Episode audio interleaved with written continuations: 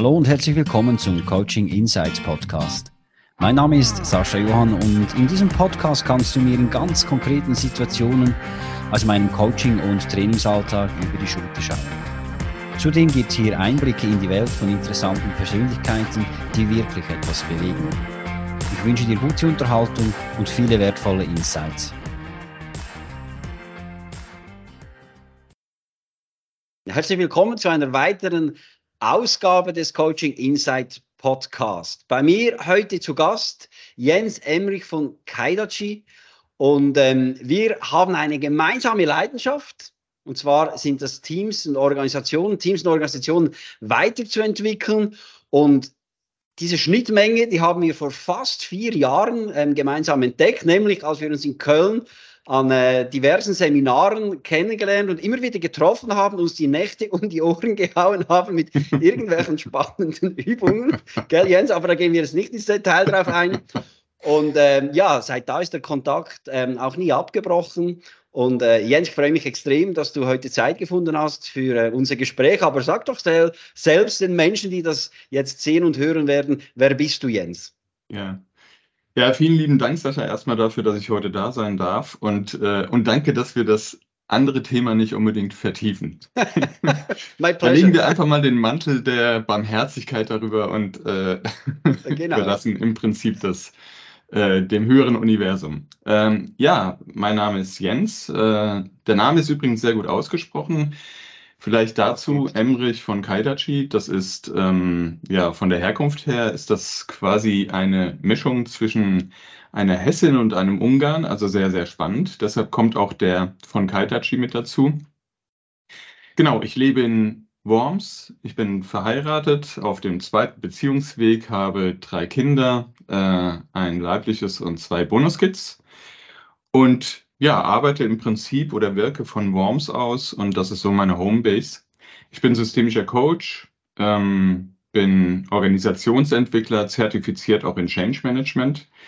Und das war für mich ein sehr wichtiger Baustein, um eben der Leidenschaft nachzugehen, die du so eingangs erwähnt hast, eben auch mit Teams im Schwerpunkt und damit auch mit Führungskräften und eingebettet in den richtigen Kontext auch mit Organisationen zu arbeiten. Das ist das, was ich tue. Mit Leidenschaft, dafür brenne ich. Mit Leidenschaft, ja, so habe ich dich kennengelernt. Und sag mal, ähm, es gibt ja ganz viele verschiedene Themen, die man coachen könnte oder als Sparingspartner begleiten kann. Warum sind es jetzt bei dir äh, im Teams, Organisationen, Führungskräfte? Was war da der ausschlaggebende Punkt? Mhm. Ja, der ausschlaggebende Punkt ist im Prinzip gewesen, dass ich ähm, in meinem früheren Leben, auf das ich auch gerne zurückschaue, ich ähm, in Festanstellungen gearbeitet habe in der IT und schwerpunktmäßig in der Logistikbranche. Mhm. Und bin da so verschiedene Stationen durchlaufen. Das heißt, ich habe als Softwareentwickler angefangen von der Historie. Ich bin ins Projektmanagement vorwiegend reingegangen, weil ich festgestellt habe, ich bin nicht der Codierer vor dem Herrn. Mhm. Und im Projektmanagement habe ich ganz stark eben auch festgestellt, dass es am Ende des Tages Menschen sind, Menschen in einer Gruppe, Menschen im Team, Menschen, sage ich jetzt mal, die zusammen etwas schaffen, etwas kreieren. Davon zehren und davon leben Projekte. Und ähm, da passiert natürlich auch viel in dem Umfeld. Und so parallel dazu habe ich eben auch ähm, verschiedenste Managementpositionen in Großkonzernen auch durchlaufen. Das heißt, ich kenne sowohl das Projektumfeld als auch das Organisationsumfeld und all das, was da so passiert hat immer mit Menschen zu tun. Menschen mhm. gestalten Unternehmen, Menschen gestalten Projekte und da passiert halt viel eben, wenn Menschen zusammenkommen, um sich auf ein Ziel zu konzentrieren und dieses Ziel auch umzusetzen. Das mhm. ist die mhm. Leidenschaft, daher kommt das. Mhm. Das heißt, ich war viel ja, in, in vielen Teams Teil ähm, in Projekten auch in mhm. Organisationen. Ich habe aber auch Projekte, ähm, also Projektteams zum Beispiel angeleitet als Projektleiter, Projektmanager mhm. oder aber auch in der Führungsverantwortung in Organisationen. Und da habe ich einfach immer wieder festgestellt, wie spannend es ist, eben Menschen auch mitzunehmen auf dem Weg und zu schauen, was passiert auch eben in dieser Dynamik, wenn Menschen zusammenkommen, wenn sie sich zusammenfinden, um etwas zu gestalten. Mhm. Und du genau. hast jetzt ein, deine eigene Firma, die äh, nennt sich Silent Waves. Und das ist eine zweite Leidenschaft von dir, nämlich das Surfen. Hast du äh, direkt gleich mit äh, reingenommen. Silent Waves, Surfen, Welle, passt ja auch wunderbar Ähm, ja, gib doch den Zuhörerinnen und Zuhörern mal ein bisschen Einblick so in die Analogie A und eben mhm. wie du so arbeitest. Ja. Ja, Silent Waves ist im Prinzip ein Brand, der, wie du es gerade schon gesagt hast, entstanden ist aus einer Leidenschaft. Das ist das Wellenreiten. Also ich bin äh, wirklich leidenschaftlicher Wellenreiter, begeisterter Surfer. Ich habe relativ spät angefangen, das heißt, ich bin jetzt auch nicht der Pro oder ich kann das jetzt auch nicht besonders gut. Mhm. Das muss ich dazu sagen. es ist aber nie zu spät, etwas zu tun, etwas Neues zu tun. Mhm. Und ich mache es mit Leidenschaft. Das heißt, es gibt mir unglaublich viel. Mhm. Und damit verbunden bin ich natürlich auch mit dem Meer. Das mhm. heißt, das Meer ist für mich eigentlich eine, äh, eins der Elemente, die mich am meisten berühren und die ich auch immer wieder in mir spüre. Mhm. Und das hat sich dann irgendwann mit der zweiten Leidenschaft, mit Menschen zu arbeiten, ähm, hat sich das getroffen und diese zwei Leidenschaften habe ich prinzipiell zusammengeworfen mhm. und daraus ist Silent Waves entstanden. Das heißt, mhm. ich habe ähm, vom Hintergrund her, ich habe das Meer im Prinzip zum Thema gemacht, auch in meinem Modell. Ähm, mhm. Das heißt, ich habe ein Modell entwickelt, ein Coaching-Modell, ein, ein Entwicklungsmodell, in dem ich die Entwicklung von Teams zum Beispiel in den Kontext setze eines Modells und mit diesem Modell arbeite ich eben auch mit Teams in ihren in ihrer Entwicklung und da darf man noch dazu sagen, Führung gehört auch für mich mit dazu, weil mhm. Führung und Team in die eine oder andere Richtung sind für mich eine Symbiose. Mhm. Es gibt keine Teams ohne Führung in dem Sinne, selbst wenn wir von selbstorganisierten Teams sprechen. Und in die andere Richtung Führung, Führungsverantwortung hat auch immer etwas mit Menschen, mit Teams zu tun. Und insofern mhm. ist das eine Symbiose, die reflektiere ich in einem eigenen Modell, mhm. was eben sehr stark mit dem Meer und dem Wellenreiten verbunden ist. Das heißt, die mhm. Analogie, wie du es auch schon gesagt hast, ist im Prinzip das Bild des Meeres, das Bild des Surfens, mhm. anhand dessen ich ja Teams und Führungskräften, generell Menschen, die daran interessiert sind, einfach verdeutlichen kann, was eben an Dynamik in Teams passiert. Mhm. Und wie kann ich mir das so vorstellen? Führen uns ein bisschen hinter die Kulissen. Du darfst jetzt ein bisschen sieden, wie man so schön sagt. Ich ähm, habe jetzt das Gefühl, ja, mit meinem Team, ähm, da habe ich noch Potenzial nach noch mehr, es kann noch besser sein. Vielleicht habe ich eine konkrete Challenge, Herausforderung. Ähm, dann komme ich auf dich. Ich habe vielleicht ein Buch gelesen, Silent Waves, werde ich übrigens dann auch noch verlinken, müsst ihr unbedingt bestellen. Ähm, unbedingt. Oh, unbedingt, genau. Und jetzt denke ich mal, ja, jetzt muss ich dem Jens, den, den, mit dem will ich was machen. Und dann rufe ich dich an und äh, gib uns einfach mal so einen groben Einblick, wie läuft da die Zusammenarbeit mit dir? Ja, im Prinzip ist es so, dass ich relativ klassisch, ähm, wie ich es im Coaching auch gelernt habe, ähm, mich natürlich erstmal mit den, mit den Auftraggebern und auch natürlich mit den Menschen, die es nachher betrifft, eben auch mhm. ähm, in Verbindung setze, wir genau schauen, was ist denn überhaupt ähm, das Thema, worum geht mhm. es denn? Also sowas wie mhm. eine klassische Auftragsklärung werde ich dann mhm. machen. Ne? Das ist mhm. ein ganz normaler Vorgang, aber es geht natürlich auch darum, schon mal zu schauen, wie kann ich die Menschen da schon von Anfang an mit in dieses Bild nehmen, damit sie dort andocken können.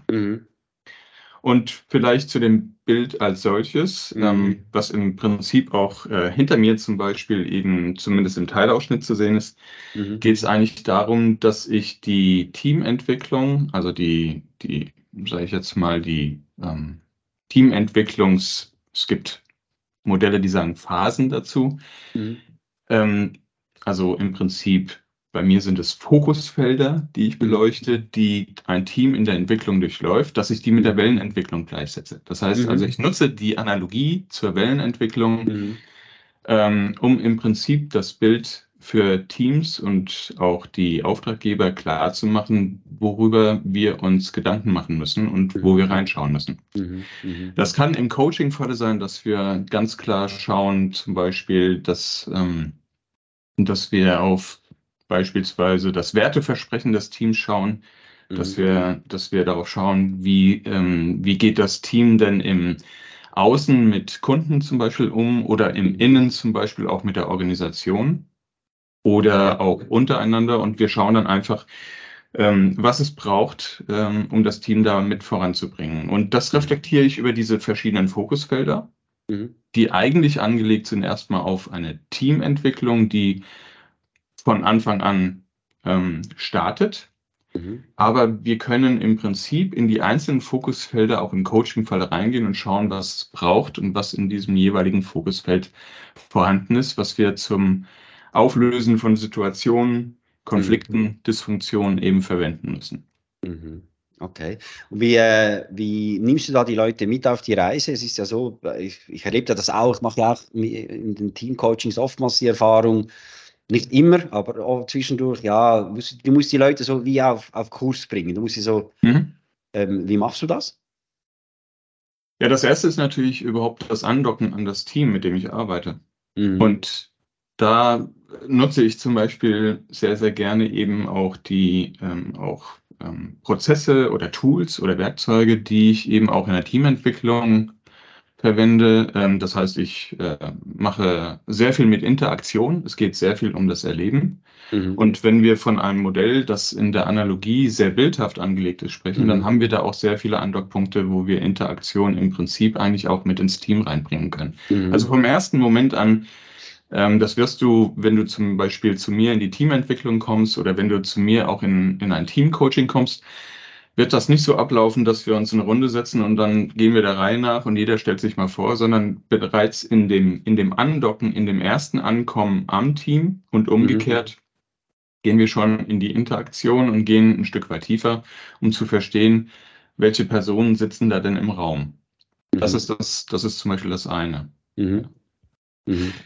Und vielleicht als zweiten Ansatz ähm, ein, ein besonderes Charakteristikum des Modells ist, dass ich sehr stark in der Werteorientierung unterwegs bin. Mhm. Das steht für das Modell oder das Modell steht für eine sehr starke Werteorientierung, mhm. die, wir, die wir heutzutage immer mehr verspüren und wo, wo ich auch immer wieder feststelle, dass auch eben in dieser Richtung auch ein Bedarf da ist, ne, mhm. der manchmal nur so implizit ähm, vorhanden ist, aber manchmal auch ganz klar ausgesprochen wird. Mhm. Und über diese Werteorientierung zum Beispiel arbeite ich eben auch mit Teams, auch vom ersten Moment an. Das ist so der zweite Schritt meistens, mhm. mhm. dass wir reingehen in eine Wertevorstellung, eine Wertevorstellung mhm. jedes Einzelnen und eine mhm. Wertevorstellung auch des gesamten Teams. Und mhm. ich stelle immer wieder fest, dass ein Team sich selten oder die Menschen in einem Team, die Teammates, die Teammitglieder sich selten eigentlich über ihre persönlichen Werte austauschen. Mhm. Kann ich absolut zustimmen, ja. ja. Und, was, und wenn wir uns das mal anschauen, Werte mhm. sind, sind ähm, ganz wichtige, tief in uns liegende, ähm, ja, wie soll ich sagen, Antrie Antriebselemente, die mhm. im Prinzip unser tägliches Leben mit begleiten, meistens mhm. implizit. Mhm. Mhm. Ähm, aber wenn wir nicht anfangen, uns darüber auszutauschen, was uns wichtig ist, und Werte sind im Prinzip ein ganz wichtiger, ist eine ganz wichtige Perspektive auf uns als Personen, Persönlichkeiten. Mhm. Wenn wir nicht anfangen, uns darüber auszutauschen, dann wissen wir vielleicht nicht, mhm. warum jemand agiert, wie er agiert oder mhm. reagiert vor allen Dingen, mhm. wie der oder diejenige Person reagiert. Mhm. Mhm. Und das ist äh, zum Beispiel der so ein zweiter Schritt, mit dem ich sehr stark arbeite. Und das zieht sich dann auch über die gesamte Coachingzeit immer wieder hinweg. Mhm. Wir reflektieren das immer wieder, gehen ein Stück weit tiefer, mhm. sodass wir am Ende eben auch ein gemeinsames Wertesystem kreieren, mhm. mit dem das Team sich identifiziert, zu dem sich mhm. das Team auch committet. Mhm. Sodass wir mhm. da schon mal eine Basis haben, mit der das Team eigentlich sehr gut ausgestattet ist, um in die wirklichen Gespräche zu gehen, in die, in die tieferen Gespräche zu gehen. Ja, es geht mir eben auch so. Also ich, ich ähm, stelle immer wieder fest, wie wertvoll das ist, wenn man sich auch die Zeit nimmt, gerade bei einem Teamcoaching, auch wenn es nur darum geht, irgendwie neue Ideen zu entwickeln, halt mal die ganz persönliche Sicht auf ein bestimmtes Thema zu erkennen, mhm. deines Vis-à-vis oder des gesamten Teams. Also hier sind wir schon jetzt bei einem Team, äh, das Fragen beantworten will, äh, Feedback-Kultur, Sales, was auch immer, aber einfach mal zu spüren und zu hören, was löst dieses Thema beim Gegenüber in dem Sinne aus, oder? Und, und äh, halt eben Teams, wo halt eben so ein gemeinsames Ziel und Werteverständnis vorhanden ist, stelle ich halt auch immer wieder fest, das geht dann irgendwo dann Hand in Hand. Also das, das, ja. das läuft dann wirklich so, wie man es sich wünscht. Also dass eben auch diese psychologische Sicherheit in dem Sinne ja. ähm, bei den Teams dann auch wirklich entstehen. Und das sind dann auch wirklich die sogenannten High-Performance-Teams. Kann ich ja. absolut zustimmen. Was hast du konkret ähm, so für Themen oder so, sage ich jetzt mal so, mögliche Blockaden, die du bei diesen Team-Meetings äh, auch noch antriffst? Oder was so für Themen, mhm.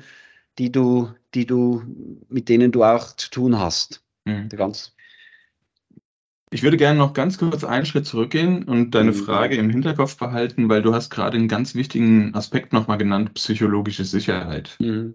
Ähm, das würde ich gerne nochmal kurz aufgreifen, weil das ist mhm ein ganz immens ähm, wichtiger, eine ganz immens wichtige Perspektive, mhm. die, ähm, die ein Wertesystem, ein gemeinsames Wertesystem zum Beispiel den allen Teammitgliedern gibt.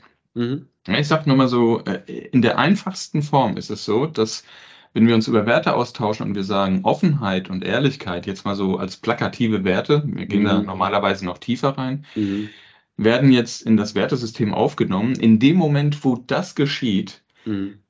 Ist die, ist im Prinzip eigentlich die Permission quasi für alle gegeben, mhm. sich auch offen und ehrlich zu artikulieren und etwas zu sagen. Also, und das stelle ich immer wieder fest, wenn ich diese Wertesysteme mit Teams mache, ab dem Zeitpunkt, wo wir sagen, das ist jetzt unsere Sammlung, unser Wertesystem, nach dem wir leben wollen, ist ein Shift in der Art und Weise, wie sie miteinander sprechen. Und ähm, da, da öffnen sich Menschen, die eben auch so als stille Charaktere ganz oft unterwegs sind, mhm. die wir ganz extrem in Teams eben auch immer wieder feststellen. Ne? Es gibt so die, mhm. sage ich jetzt mal, die, die Alpha-Tiere, die immer gerne vorne stehen und aber auch die leisen, die ganz leisen Menschen, die im Hintergrund stehen. Plötzlich egalisiert sich das ein Stück weit und es gibt im Prinzip eigentlich die Erlaubnis, auch zu sprechen. Mhm. Das mhm. vielleicht nochmal auch zum Thema psychologische Sicherheit, um das nochmal so zu reflektieren. Das ist, mhm. also ist mir ganz wichtig, weil ich das auch als Erfahrungswert immer wieder mit rausnehme und was mich auch antreibt, genau eben über Werte zu sprechen.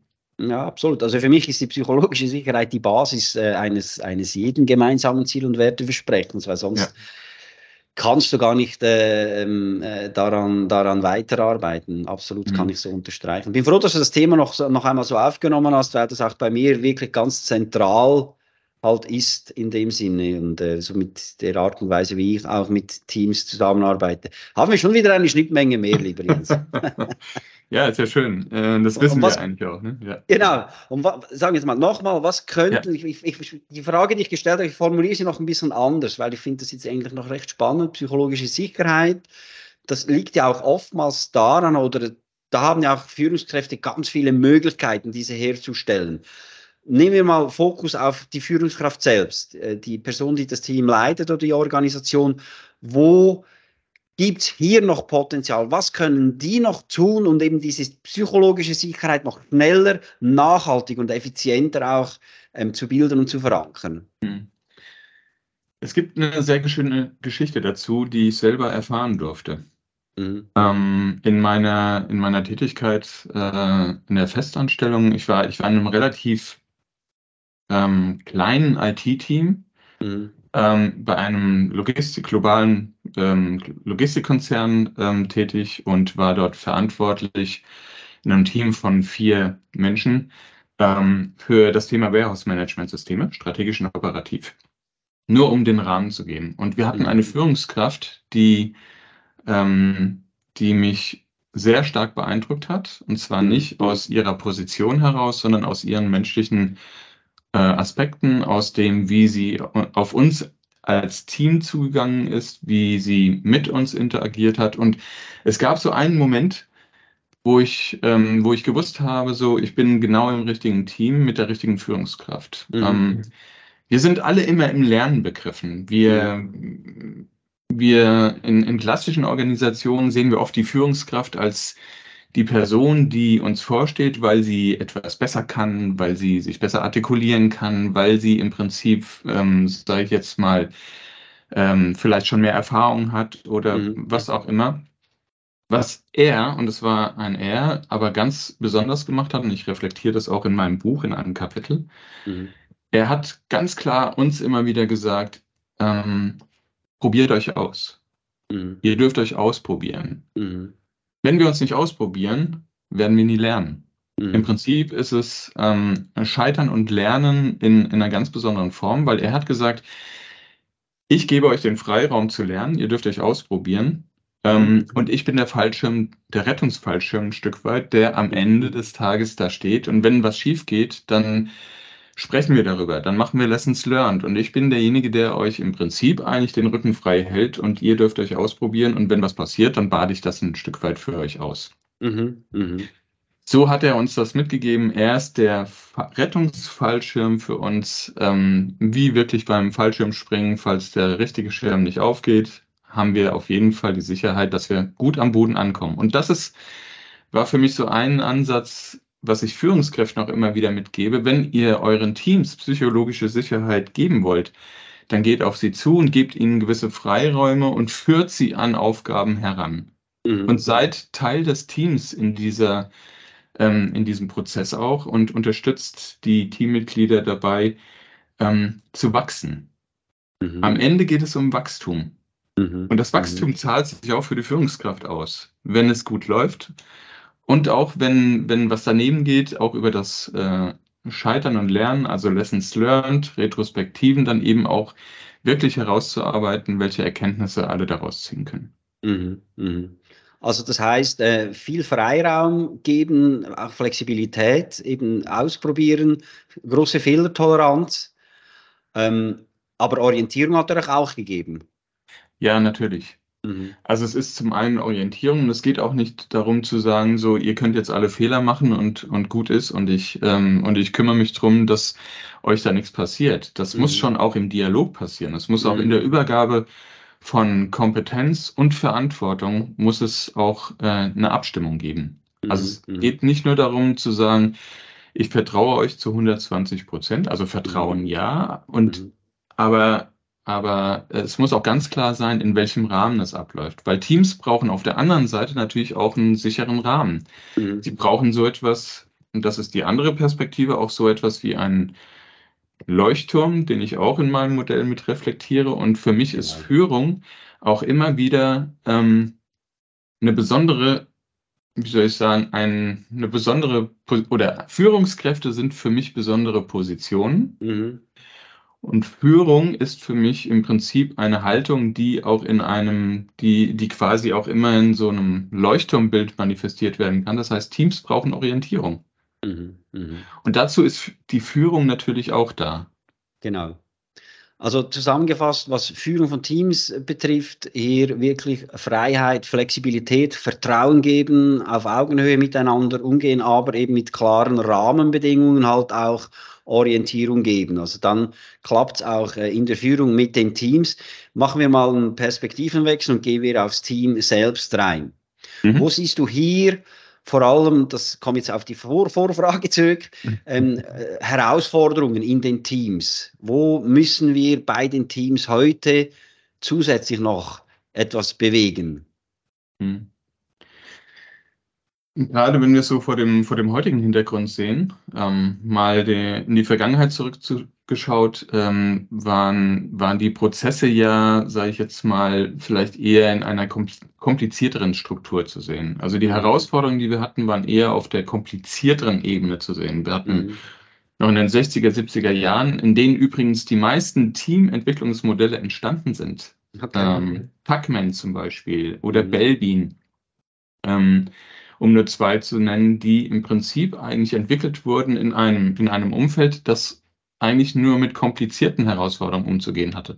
Mhm. Taylorismus, Fließbandarbeit, einen Schritt nach dem anderen zum Beispiel zu nehmen, mhm. mhm. das, ähm, das ähm, war noch in Anführungszeichen relativ einfach, überschaubar und in einen Rahmen zu gießen. Mhm. Heutzutage sind unsere Herausforderungen wesentlich komplexer, mhm. ähm, aus meiner Sicht wenn wir auf ähm, Projekte schauen, sind sie oftmals in einer wesentlich höheren Komplexität zu sehen. Wir haben nicht nur beispielsweise, weil ich aus der IT komme, IT-Systeme, die wir auswechseln und damit ähm, wechseln wir nur ein System. Nein, daraus folgert in der Regel, dass sich komplette Prozessketten ändern. Es mhm. ändern sich es ändert sich ähm, im Rahmen auch ähm, in Organisationen auch vom kulturellen Aspekt her unglaublich viel, weil sich mhm. Aufgabenstellungen auch verändern, mit denen Teams, aber auch die einzelnen Menschen umgehen müssen. Mhm. Mhm. Und wenn es um diese komplexen Ansätze geht, haben wir das auch, reflektieren das oder reflektiere ich das auch immer in der Arbeit mit Teams. Mhm. Und da geht es darum zu schauen, wo kann ein Team eventuell ähm, ähm, sich in der, in der Selbstorganisation finden und sich dadurch gemeinsam zu unterstützen, was auch am Ende des Tages in einer gewissen Resilienz auch gegenüber diesen komplexen Herausforderungen dann eben auch ähm, folgert. Mhm. Es ist aber auch die Frage, und das reflektiere ich in diesem Modell auch ganz, ähm, ganz klar in dem, im zweiten Fokusfeld, wo es um Authentizität geht. Welche Persönlichkeiten haben wir denn zum Beispiel überhaupt an Bord im Team? Mhm, mh. Und wenn wir, wenn wir uns anschauen, dass ähm, dass oftmals der Teamgedanke immer über das Individuum gestellt wird, mhm. denke ich, ist es das wert, auch mal die Persönlichkeiten zu reflektieren, zu schauen, mhm. welche Fähigkeiten haben wir denn zum Beispiel im Team, welche Stärken, aber auch welche Schwächen haben wir, wie müssen wir damit umgehen. Ähm, das sind beispielsweise, das sind beispielsweise wirkliche Coaching-Fälle, die ich auch mit Teams durchlaufe, wo wir uns wirklich Stärken und Schwächen anschauen mhm. und sie gegen Chancen und Risiken zum Beispiel legen. Mhm. Mhm. Ähm, um ihnen klarzumachen und dem Team klarzumachen, worauf der Fokus gelegt werden muss, damit das Team auch wirklich gut zusammenarbeitet und sich eben entsprechend auch mit diesen komplexen Herausforderungen ähm, gut auseinandersetzen zu können. Mhm. Okay. Das ist zum Beispiel eine Möglichkeit, genau. Okay. Ähm, noch eine Frage betreffend die Teamzusammensetzung. Teams setzen sich ja in sehr vielen Fällen auch aus verschiedenen Generationen zusammen. Das ist auch mhm. ein Thema, wo ich immer wieder mit äh, konfrontiert werde. Wir sprechen ja ähm, auch von einem Generationenkonflikt. Ich sehe das in meiner Arbeit eher weniger als Konflikt, sondern als eine spannende Herausforderung, wo es ähm, darum geht, eben Gemeinsamkeiten, gemeinsames Verständnis äh, zu erarbeiten und dann eben mit den Stärken von jedem Individuum, von jeder Generation halt auch wirklich gute Resultate zu erzielen. Thema Generationen bei dir, Jens. Wie sieht das bei dir so aus? Gibt es da auch Themen, die du bespielen musst, darfst, kannst bei den, deinen Teamcoachings? Oder wie ja, du dazu? Also definitiv. Ich meine, du hast es im Prinzip eigentlich schon ganz gut zusammengefasst. Das ist genau der Punkt. Mhm. Ähm, Persönlichkeiten haben ganz unterschiedliche Eigenschaften, Strukturen und die Alters- oder Generationsstruktur ist ein ganz maßgebliches Thema dabei. Mhm. Ähm, wir haben also, sage ich jetzt mal, die, die jüngeren Generationen, die beispielsweise ganz einfaches Thema wesentlich intuitiver mit der Digitalisierung und mit den Produkten, die aus der Digitalisierung im, Prinzip, im Prinzip herauspurzeln, ganz anders damit umgehen können, wesentlich intuitiver, wohingegen wir das eben auch in älteren Generationen oder in, in anderen Generationen, die Älteren zum Beispiel, die haben natürlich ganz andere Themen. Ähm, mhm. Die können, äh, da ist auch die Möglichkeit oder die ähm, der Wille, manchmal daran anzudocken, ähm, ist einfach nicht gegeben. Mhm. Und ich kann dir einfach nur, nur eines sagen, also unterschiedlich, also die unterschiedlichsten Themen, die sich eben auch aus der unterschiedlichen Altersstruktur ergeben, ähm, sie im Prinzip dahin zu bringen, dass sie in den Dialog kommen, mhm. dass sie ein gegenseitiges Verständnis aufbauen. Mhm. Ähm, und das passiert zum Beispiel eben auch ganz stark mit Elementen, mit denen ich arbeite, die wiederum auf diese Werteorientierung zum Beispiel zurückgreifen. Mhm, mh. Am Ende des Tages, Sascha, das kennst du wahrscheinlich auch, ähm, ist wahrscheinlich deine Erfahrung auch, wenn wir nicht in den Dialog kommen, wenn wir sie nicht in den Dialog miteinander bringen, dann passiert da auch nichts. Dann kann kein mhm. Verständnis daraus mhm. entstehen. Mhm. Es kann auch keine Akzeptanz daraus entstehen. Mhm. Vielleicht auch manchmal nur Toleranz. Das muss auch gar nicht unbedingt die Akzeptanz sein. Mhm. Ähm, es geht nur darum, gegenseitig zu verstehen, wo steht der eine und wo steht der andere. Mhm, genau. Mhm. Und wenn wir ganz ehrlich sind, ähm, was ich auch gerne mache, ist natürlich eben dann zu schauen, ähm, Generation heißt ja auch nicht nur im beruflichen Umfeld, sondern Generation heißt auch im privaten, im familiären Umfeld. Also Situationen zum Beispiel auch mal zu framen, die wir, ähm, die wir zum Beispiel aus dem familiären Umfeld kennen, mhm. ähm, also die, das Team daran andocken zu lassen, um dann im Umkehrschluss eben das auch ins Berufliche mit zu übernehmen. Also zu schauen, wo, ähm, wo es nicht nur um Verständnis geht, wo es vielleicht auch um ähm, Respekt, gerade Respekt, auch unter den verschiedenen Generationen geht. Mhm. Ich glaube, dass Respekt ein ganz wichtiger Aspekt ist, den wir gerade in diesen Generationen, in dieser Generationenkonstellation immer wieder mhm. auch mit reinnehmen dürfen. Mhm, mh, mh. Ja? Absolut. Absolut. Nee, das sehe ich auch so. Also ich, ich denke mal eben so gegenseitiger Respekt, gegenseitige Achtung, gegenseitige Wertschätzung und eben der Wille, die Gegenseite halt auch verstehen zu wollen. Da meine ich nicht einfach nur Verständnis entgegenbringen, ja, du bist so und ja und so weiter, sondern mhm. einfach, ich will mal verstehen, wie die ticken. Dann kann ich ja dann auch irgendwo äh, in meiner Art und Weise äh, damit umgehen, wenn ich das dann auch einmal eben mir die Mühe nehme, die, die, ja. die Denk- und Handlungsweise vielleicht der anderen Generation halt auch mal für mich ähm, ja, ähm, zu studieren. Ja. Jens, ähm, du hast gesagt, du hast einen IT-Background, hast sehr viel Erfahrung gemacht in der IT-Branche. Mhm. Arbeitest du für explizit oder bevorzugst für die IT-Branche oder für welche Branchen arbeitest du? Oder ist Silent Waves branchenunabhängig einsetzbar? Also Silent Waves, ähm, das, was im Prinzip Silent Waves auch bietet, ist branchenunabhängig einsetzbar, mhm. absolut.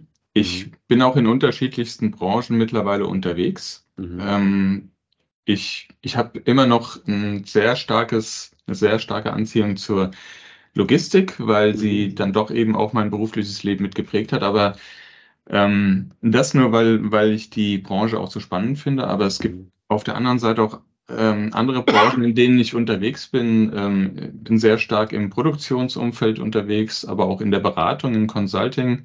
Mhm. Also ähm, da gibt es im Prinzip keine Einschränkungen, weil am Ende des Tages geht es darum, dass Menschen, wie ich schon eingangs gesagt habe, Unternehmen gestalten oder Projekte gestalten. Mhm. Und wenn ich zum Beispiel eben auch als Coach, als äh, in das Projektumfeld zum Beispiel komme, ähm, dann hilft es mir eventuell das eine oder andere eben vom Rahmen her zu verstehen, aber Absolut. ich brauche es nicht. Ähm, mhm. Ich habe aber mittlerweile eben auch von meiner beruflichen Vergangenheit so viel Erfahrung mitnehmen können, die ich auch auf andere Branchen adaptieren kann. Also ich verstehe sehr wohl ähm, und ähm, aus meiner Erfahrung heraus eben, was passiert in Organisationen. Mhm. Was passiert in Führungsebenen vom Top-Level-Management über das mittlere Management bis rund, ähm, in Anführungszeichen bis runter, wenn wir uns ein, mal ein Organigramm, ein klassisches hierarchisches Organigramm nehmen,